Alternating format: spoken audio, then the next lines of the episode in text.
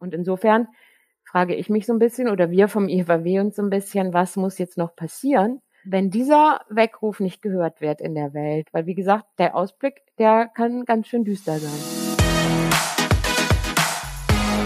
Pet Talks Klartext, der Interview-Podcast von Deine Tierwelt. Hallo und herzlich willkommen zu einer neuen Folge von Pet Talks Klartext, dem Interview-Podcast von Deine Tierwelt. Und natürlich auch wieder aus dem Homeoffice. Forscher nehmen an, dass SARS-CoV-2 seinen Ursprung auf einem Wildtiermarkt im chinesischen Wuhan hatte. Tier- und Artenschutzorganisationen wie Vier Pfoten oder der IFAW bringen deshalb den Ausbruch des Coronavirus mit dem Handel von Wildtieren in Verbindung. Und genau darüber möchte ich in dieser Folge sprechen. Jetzt am Telefon zugeschaltet ist Dörte von der Reit vom IFAW. Hallo Dörte. Hallo. Dörte, vielleicht kannst du zu Beginn unseres Podcasts nochmal kurz nachzeichnen, in welchem Zusammenhang das Coronavirus mit diesem ominösen Wildtiermarkt eigentlich steht. Wissenschaftler sind sich ziemlich einig, dass äh, der Ursprung dieser Pandemie auf einem sogenannten Wet Market in Wuhan in China äh, liegt. Äh, Wet Market, äh, übersetzt Nassmarkt, das sind Frischmärkte, auf denen Fisch, äh, lebende Tiere, Tierkörperteile, also frische Ware im Gegensatz zu jetzt Pulver oder sowas verkauft wird. Ähm, und chinesische Forscher konnten das Virus dort isolieren, äh, so heißt das, also sie konnten das direkt dort nachweisen. Und ähm, man geht also davon aus, dass es dort seinen Ursprung hat. Und es soll so sein, dass es äh, von Fledermäusen stammt und dass diese Fledermäuse, dass die Viren von den Fledermäusen auf ein Zwischenwirt übergegangen sind. Und auch da ist man ziemlich sicher, dass das das Schuppentier ist. Ähm, und von Schuppentier auf den Menschen gegangen ist, und zwar durch den Verzehr von Schuppentierprodukten. Das heißt, auf einem dieser Wet Markets wurde höchstwahrscheinlich ein Schuppentier getötet oder gegessen oder zubereitet, das eben das Coronavirus in sich trug. Ja, genau. Auf diesen äh, Wet Markets äh, werden Tiere geschlachtet, sie werden lebend verkauft. So, so ist es passiert. Das ist aber nicht das erste Mal, muss man dazu sagen. Es gibt verschiedene Pandemien, Epidemien in den letzten Jahrzehnten, die auf, äh, von Tieren auf Menschen, von Wildtieren auf Menschen übertragen wurden. Und äh, zwar ist das bei HIV äh, ziemlich sicher. Ebola, SARS, das sind alles äh, Infektionskrankheiten, sogenannte Zoonosen, äh, die vom, von Wildtieren auf Menschen übertragen wurden, und zwar durch den Verzehr von Wildtierfleisch oder Wildtierprodukten. Und Zoonosen, äh, um das nochmal kurz zu erklären, weil der Begriff jetzt oft fällt in dem Zusammenhang, sind äh, Infektionskrankheiten, die vom, von Tieren auf Menschen übertragen werden oder auch umgekehrt von Menschen auf Tieren. Das gibt's auch. Also Zoonosen, davon gibt's ja Hunderttausende inzwischen, ne, habe ich gelesen. Wenn nicht sogar mehr. Also die, die Viren an sich sind nicht das Problem. Es gibt viele Tierarten, die eine Vielzahl von Viren in sich tragen, die auch denen gar nichts anhaben. Also Fledermäuse sind ein gutes Beispiel dafür. Fledermäuse tragen sehr viele Viren in sich die aber nichts weiter anhaben, solange sie bei der Fledermaus bleiben. Und das Problem entsteht eben, wenn die Viren von den Fledermäusen auf andere Tieren übergehen und, und dann eben meistens durch einen Zwischenwirt auf den Menschen übergehen. Und das, das ist eben hier der Fall gewesen, wie auch bei den von anderen Epidemien, die ich genannt habe, HIV, Ebola, SARS. MERS, da gibt es noch ein paar andere. Du hast gesagt, dass, dass es häufig auch davon kommt, dass man eben dann diese infizierten Zwischenwirte quasi verzehrt. Worin besteht denn der Unterschied, ob ich jetzt Fleisch vom Rind esse, vom Reh oder von einem Schuppentier? Ich glaube, dazu muss man ein bisschen was über diese äh, Wettmarkets nochmal sagen. Also warum ist das eigentlich ähm, so eine förderliche Situation für die Entstehung dieser Epidemien? Diese Wettmarkets, da herrscht unglaubliche Enge, Gedränge, schlimmste hygienische Zustände viele, viele Tierarten, also hunderte von Tierarten, wenn nicht tausende, werden da auf engstem Raum verkauft und sitzen eben auch, hocken, sind eingesperrt in Käfigen, aufeinander gestapelt, nebeneinander gestapelt und so weiter. Das sind so Zustände, die, die wir uns nicht vorstellen können eigentlich, ne? Ich war persönlich noch nie auf so einem Markt, aber ich habe gerade gestern mit Experten gesprochen, die das nochmal geschildert haben und die gesagt haben, das ist grauenhaft für unsere Maßstäbe, muss man immer dazu sagen. Also wenn man mit unseren Augen dahin geht, ist es wirklich absolut, absolut grausam und schlimm, schlimm und eigentlich nicht auszuhalten, sich anzugucken. Aber für das Virus entscheidend oder die Viren entscheidend ist, äh, dass eben Tiere zusammengepfercht sind, die normalerweise niemals Kontakt miteinander hätten in freier Wildbahn. Und das ist der entscheidende Punkt. Ähm, und sogar Tiere, die normalerweise nicht mal auf demselben Kontinent leben. Und die sind hier auf wenigen hundert Quadratmetern vermutlich eng zusammengedrängt. Und dann sind da ja auch noch sehr, sehr viele Menschen. Und diese Kombination, die ist halt tatsächlich tödlich, kann man wohl sagen. Ähm, was ich hörte das gestern auch, da sagte jemand, das ist wie so eine Petrischale für Viren. Also optimale Bedingungen für die Viren, um da ähm, überzuspringen und zur, zu solchen Pandemien eben zu führen. Das ist die Situation auf diesen Wet Markets. Man muss auch sagen, das finde ich auch ganz wichtig, weil ja immer gerne so auf China rumgehackt wird. In diesem Fall war es China, in anderen Fällen, bei den anderen Epidemien, die wir schon erlebt haben und gesehen haben, waren das aber andere Länder, andere Kontinente. Also diese Märkte gibt es auch in afrikanischen Ländern und gibt es auch in südamerikanischen Ländern. Und es gibt auch sehr viel äh, sogenanntes Bushmeat, also Fleisch von Wildtieren vor Ort, was nach Europa importiert wird. Das muss man an der Stelle auch mal sagen. Und deswegen jetzt zurück zu deiner Frage, warum ist das ein Unterschied? Wenn du jetzt hier Wildfleisch isst, hast du nicht solche Bedingungen, in denen die vorher gelebt haben.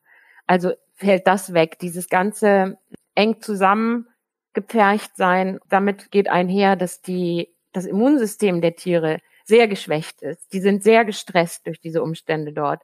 Und dadurch, ähm, das Immunsystem ist unten, die Bedingungen sind schlecht, die Hygiene ist miserabel, äh, dadurch sind eben die Bedingungen äh, förderlich für solche Viren und das hättest du bei Wildfleisch hier nicht. Aber ähm, es gibt auch andere Viren, auch Zoonosen, die auch durchaus Wildtiere hier oder eben auch Geflügel oder Rinder oder Schweine hier betreffen. Wir haben das auch schon gesehen. Es gab die Vogelgrippe. Das ist äh, auch hier ein Problem. Ähm, und dazu muss man sagen, die Massentierhaltung ist auch auch total förderlich für die Entwicklung solcher Viren, weil auch da das Immunsystem geschwächt ist. Die Tiere werden mit ähm, extrem vielen Antibiotika behandelt, was zu Resistenzen führt. Und auch da ist die Enge ein Problem und so weiter. Also man ist nicht auf der sicheren Seite, wenn man keine exotischen Tiere isst. Man wäre auf der sicheren Seite, wenn man das Tier aus der Nahrungskette rausnähme. Die WHO hat gesagt, die Epidemien in den letzten Jahrzehnten, drei Viertel der Epidemien in den letzten Jahrzehnten sind vom Tier auf den Menschen übergegangen. Drei Viertel, das muss man sich mal vorstellen. Ähm, drei Viertel der Epidemien würden nicht passieren, wenn wir kein Fleisch essen würden. Kurzum, wenn wir alle aufhören würden, Fleisch zu essen, vor allem aus Massentierhaltung und von diesen Wet Markets, dann hätten wir diese Probleme nicht, die wir gerade haben? Auf jeden Fall nicht in dem Ausmaß. Also wie ich sagte, drei Viertel. Also 75 Prozent. Ein anderer Wissenschaftler hat gestern, äh, habe ich von dem habe ich gestern was gelesen, der hat auch gesagt, Allein die Schließung dieser Wet Markets würde die, den Ausbruch solcher Epidemien äh, wirklich auf ein Minimum reduzieren. Wenn man die Medien verfolgt, im Moment geht es immer darum, wer, also wie können wir uns schützen, was, wie gehen wir mit der Pandemie, die jetzt da ist, um. Aber ich finde, es wird sehr wenig thematisiert und wie gesagt, deswegen finde ich das gut, dass ihr das jetzt macht. Es wird wenig thematisiert, wo kommt das Virus eigentlich her und was können wir denn tun, äh, um, um sowas in Zukunft zu verhindern. Und auch da, der Ausblick ist ganz schön erschreckend.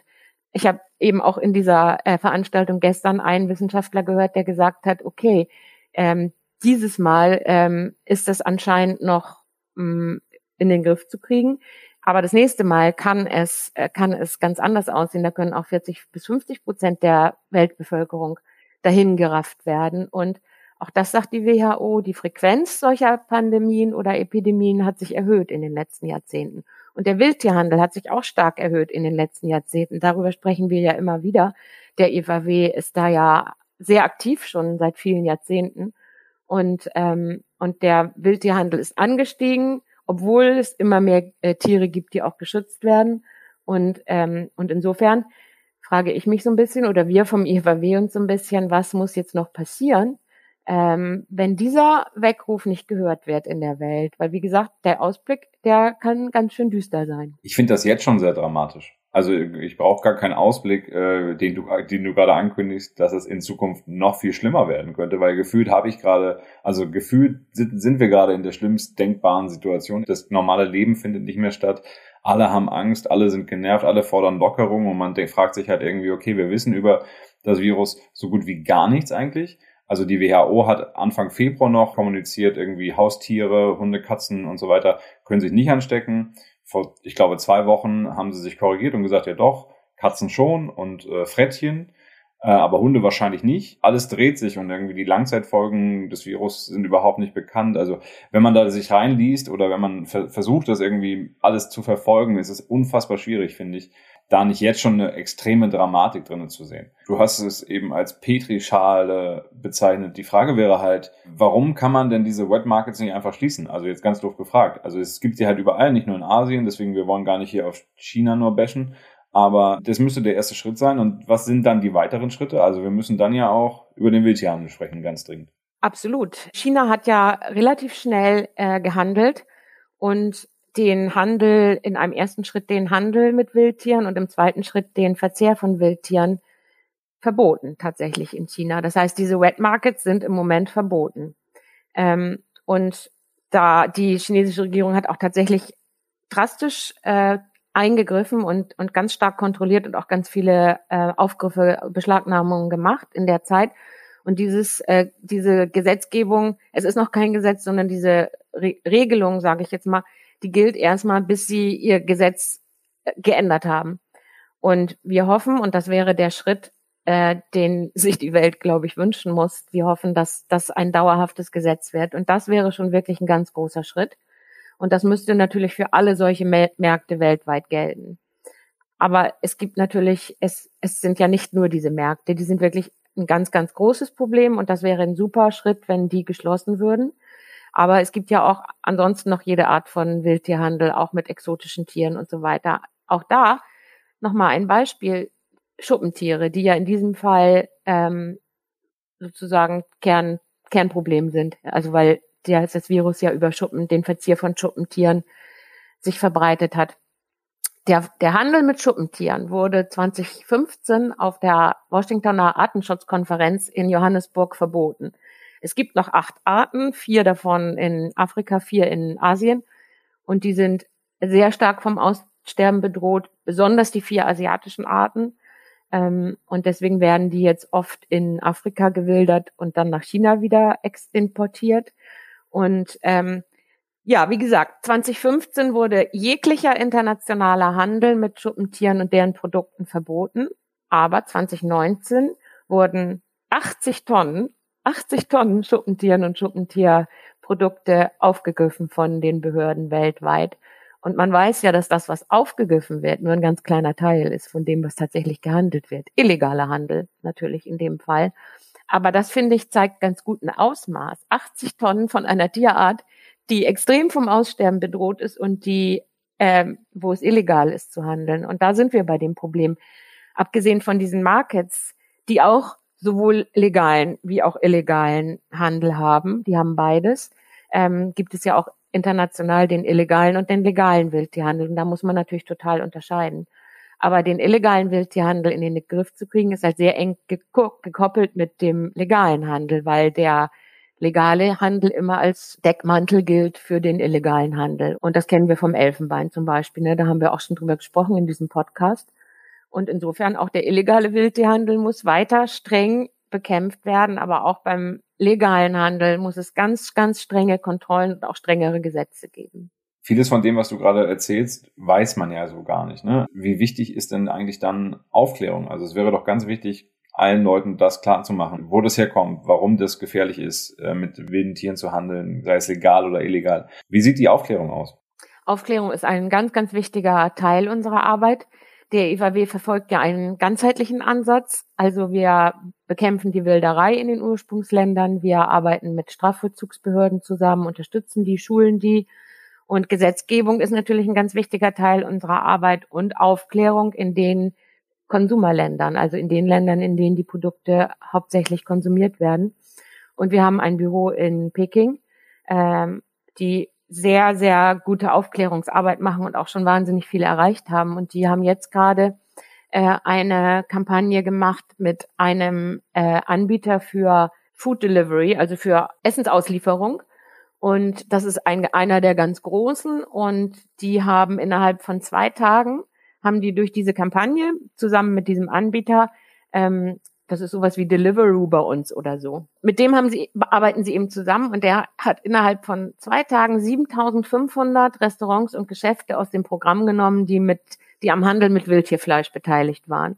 Und das finde ich sensationell. Also das finde ich echt ein tierisch gutes Ergebnis und Umfragen haben jetzt auch gezeigt, die wir gemacht haben, dass äh, ein Großteil der Bevölkerung in China auch äh, sich zunehmend gegen den Verzehr von Wildtierfleisch ausspricht. Da gab es auch schon viel im Internet darüber, ähm, dass da wirklich so ein, ein Bewusstseinswandel stattfindet. Und wir haben auch schon ganz viele Kampagnen zum Elfenbeinhandel gemacht, weil weil den Leuten oft gar nicht klar war, dass das Elfenbein von äh, äh getöteten Elefanten stammte. Und diese Art von Arbeit ähm, äh, die ist total wichtig und die ist ein echter wichtiger Kern.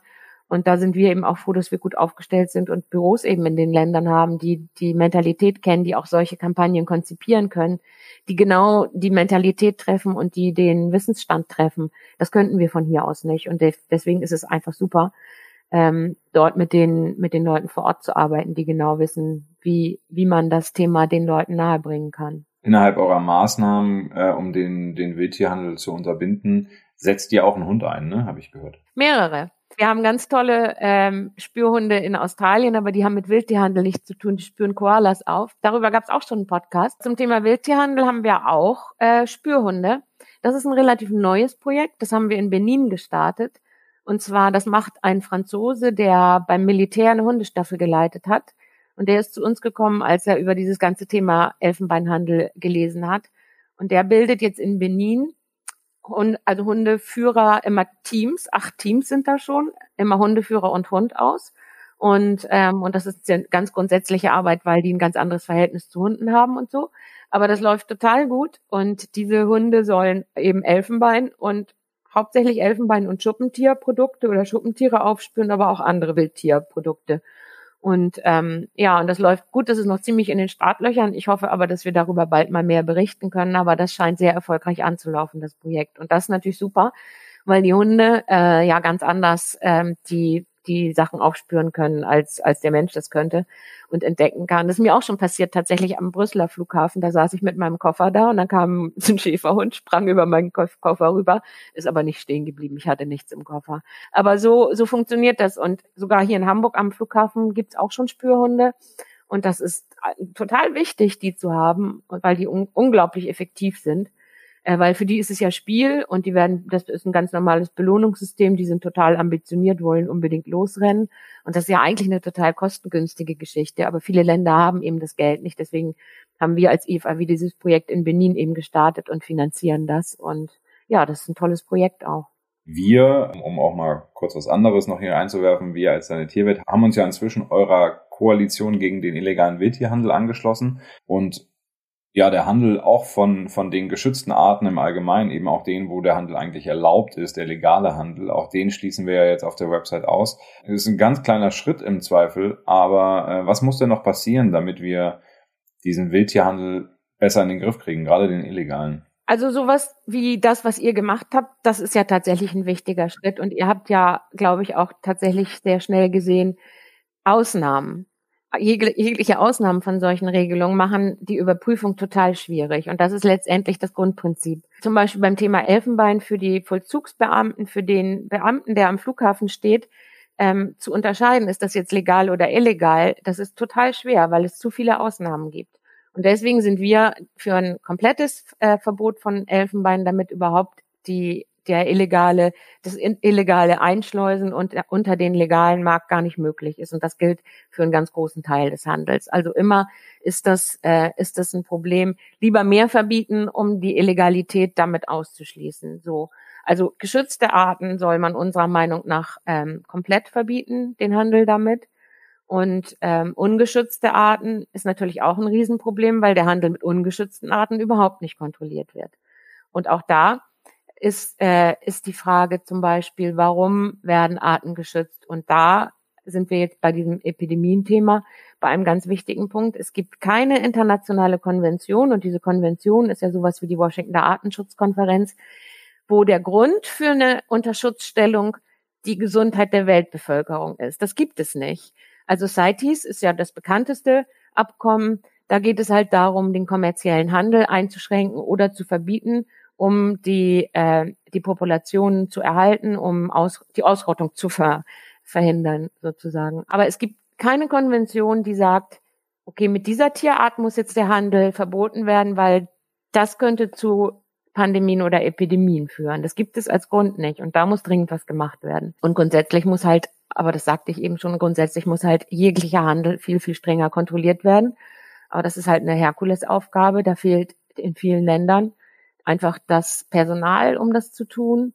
Ähm, da fehlt auch teilweise die Expertise, da fehlen die Ressourcen. Das ist ein schwieriges Problem. Ja, das war mal wieder ein äh, unfassbar interessanter Podcast. Ich glaube, wir müssen an dieser Stelle langsam äh, und sicher zum Ende kommen. Nach dem Ausbruch des Coronavirus haben einige Städte in China jetzt schon reagiert, den Verzehr und Verkauf von Haus- und Wildtieren verboten. Welchen Einfluss der Wildtierhandel auf Epidemien hat und warum er verboten werden sollte, darüber habe ich heute mit Dörte von der Reit vom IFAW gesprochen. Vielen Dank für die Zeit, Dörte. Sehr gerne. Und auch euch vielen Dank fürs Zuhören. Ich hoffe, die Folge hat euch gefallen. Für Feedback, Lob, Kritik erreicht ihr mich wie immer in allen sozialen Medien per E-Mail an felix.deine-tierwelt.de und natürlich auch in unserer tollen Deine Tierwelt Community. Zum Schluss noch eine wichtige Ankündigung. Nach unserer Corona-Special-Serie kehren wir jetzt wieder zurück zum 14-tägigen Erscheinungsrhythmus. Ein bisschen Normalität, zumindest bei Pet Talks. In diesem Sinne, wir hören uns in zwei Wochen wieder. Vielen Dank fürs Zuhören, bleibt gesund und bis zum nächsten Mal.